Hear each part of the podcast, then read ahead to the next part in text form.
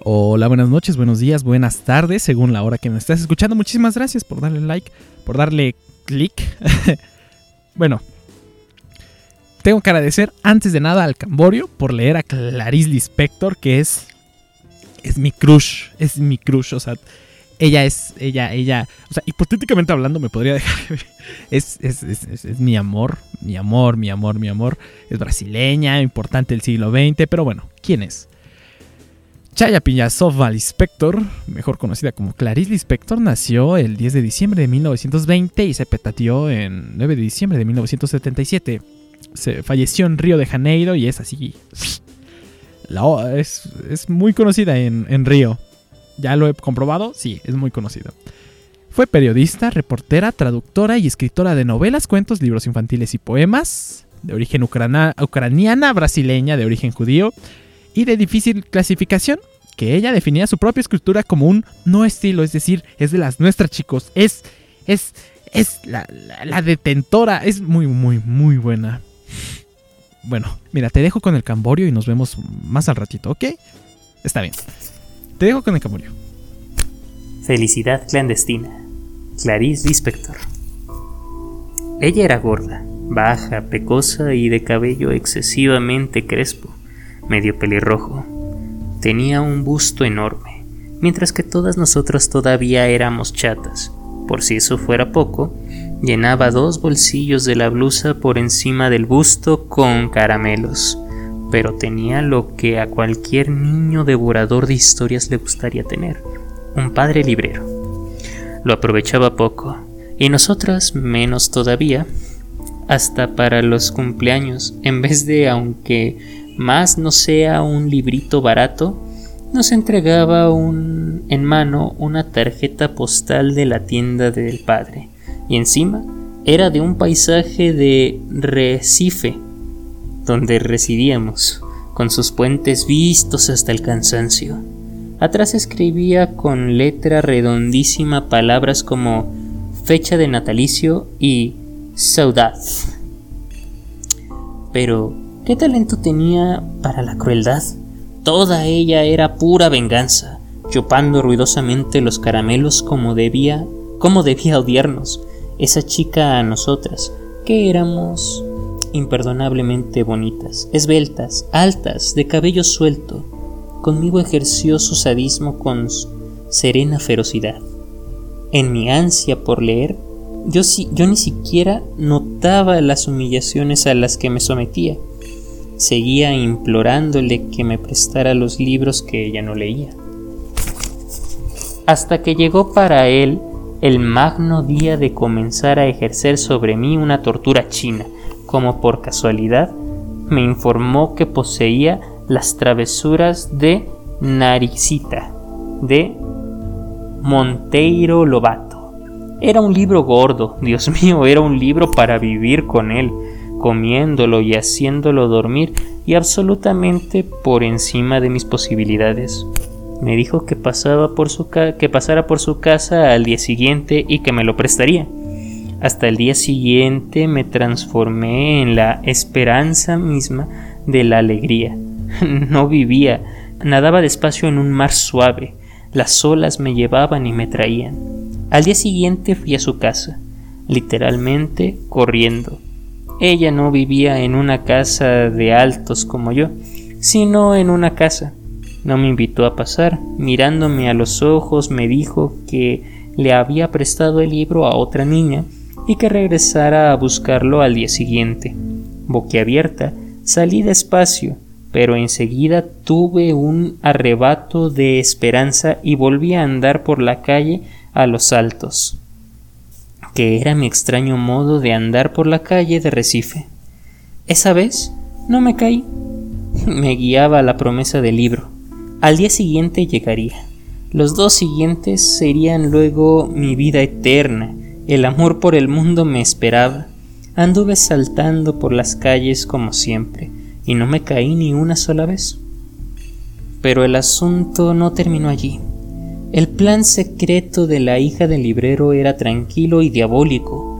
Al día siguiente, allí estaba yo en la puerta de su casa, con una sonrisa y el corazón latiendo fuerte, para escuchar la tranquila respuesta que el libro todavía no estaba en su poder, que volviera al día siguiente. Entonces yo sabía que más tarde en el transcurso de la vida, aquel drama del día siguiente con ella se repetiría con mi corazón latiendo fuerte. Y continuó así. ¿Cuánto tiempo? No lo sé. Ella sabía que era un tiempo indefinido, mientras no eliminara toda la hiel de su gordo cuerpo. Yo ya empezaba a adivinar que me había elegido para hacerme sufrir. A veces adivino, pero aún adivinando, a veces excepto como si el que quiera hacerme sufrir deseara desesperadamente que yo sufra. ¿Cuánto tiempo? Yo iba todos los días a su casa, sin faltar uno solo. A veces me decía, tuve el libro ayer en la tarde, pero viniste en la mañana, de modo que se lo presté a otra niña. Y yo, que no era propensa a las ojeras, la sentía hundirse bajo mis ojos espantados. Hasta que un día, cuando estaba en la puerta de su casa, oyendo humilde y silenciosa su negativa, apareció su madre. Debía resultarle extraña la aparición muda y cotidiana de aquella niña en la puerta de su casa. Nos pidió explicaciones a las dos. Hubo una confusión silenciosa, entrecortada de palabras poco esclarecedoras. A la señora le parecía cada vez más extraño el hecho de no entender qué pasaba, hasta que buena madre entendió. Se volvió hacia la hija y con enorme sorpresa exclamó Pero si ese libro nunca salió de esta casa y tú ni siquiera quisiste leerlo. Y lo peor era que esa mujer no eh, y lo peor para esa mujer no era descubrir lo que ocurría, debía ser descubrir con horror qué clase de hija tenía. Ella nos espiaba en silencio. La potencia de perversidad de su hija desconocida y la niña rubia parada en la puerta exhausta al viento de las calles de Recife, fue entonces que, recomponiéndose por fin, le dijo firme y calma a su hija. Vas a prestarle el libro ahora mismo, y a mí, y tú vas a quedártelo todo el tiempo que quieras. ¿Se dan cuenta? Eso valía mucho más que darme el libro por el tiempo que yo quisiera. Es todo lo que una persona grande o pequeña puede tener la osadía de querer. ¿Cómo contar lo que ocurrió después? Estaba aturdida y así recibí el libro en mis manos. Creo que no dije nada. Tomé el libro. No, no salí saltando como siempre, Salí caminando bien despacio. Sé que sostenía el libro gordo con las dos manos apretándolo contra el pecho. ¿Cuánto tiempo tardé en llegar a casa? Poco importa. Mi pecho estaba caliente, mi corazón pensativo. Cuando llegué a casa, no me puse a leer. Fingía que no tenía el libro solo para después tener el sobresalto de tenerlo. Horas después lo abrí. Leí algunas frases maravillosas. Lo cerré de nuevo me puse a dar vueltas por la casa. Demoré todavía más yendo a comer pan con manteca. Fingía que no sabía dónde había guardado el libro. Lo encontraba, lo abría durante algunos segundos. Creaba las más falsas dificultades para aquella cosa clandestina que era la felicidad. La felicidad siempre iba a ser clandestina para mí. Parece que ya lo presentía. ¿Cuánto tardé? vivía en el aire. Había orgullo y pudor en mí. Yo era una reina delicada. A veces me sentaba en la hamaca meciéndome con el libro abierto en el regazo, sin tocarlo en un éxtasis purísimo. Ya no era una niña con un libro, era una mujer con su amante.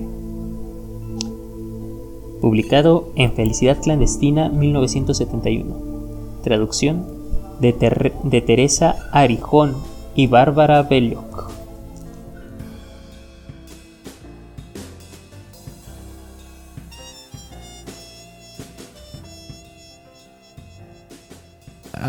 algunos de los algunos puntos importantes de Clarice Lispector es que sí es es solitario y triste leerlo, eh, pero a la vez me encanta porque te pone a, reflexionar acerca de cómo es el panorama que tienes, ¿no? Está muy chido.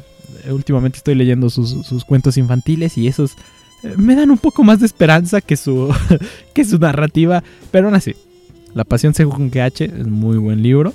De igual forma, los, los cuentitos es... uf, uf. Creo que ya lo hemos leído. Kurutako ya lo ha leído. Entonces, eh, en serio, léanla. Si tienen oportunidad, léanlo. Compran sus libros. Si, tienen, si, tienen el poder adquisitivo. Y nada más. El, eh, el, equipo de aparato fonador modulado te da las gracias por habernos escuchado.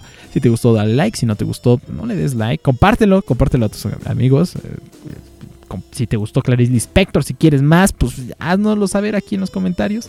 Síguenos en nuestras redes sociales, Spotify, eh, Facebook y YouTube. Y nada más. Que tengas bonita tarde, bonito día y bonita noche. Y si la estás pasando no tan bien, no te preocupes. las cosas van a mejorar. Suele estar más oscuro antes del amanecer. Y sí, no estás solo. Para nada estás solo. Estás aquí escuchándome y el eso significa muchísimo. Nada más. Te veo en el siguiente video. El Camborio y yo pues estamos agradecidos. Y sería todo. Que tengas bonitas experiencias. Bye bye.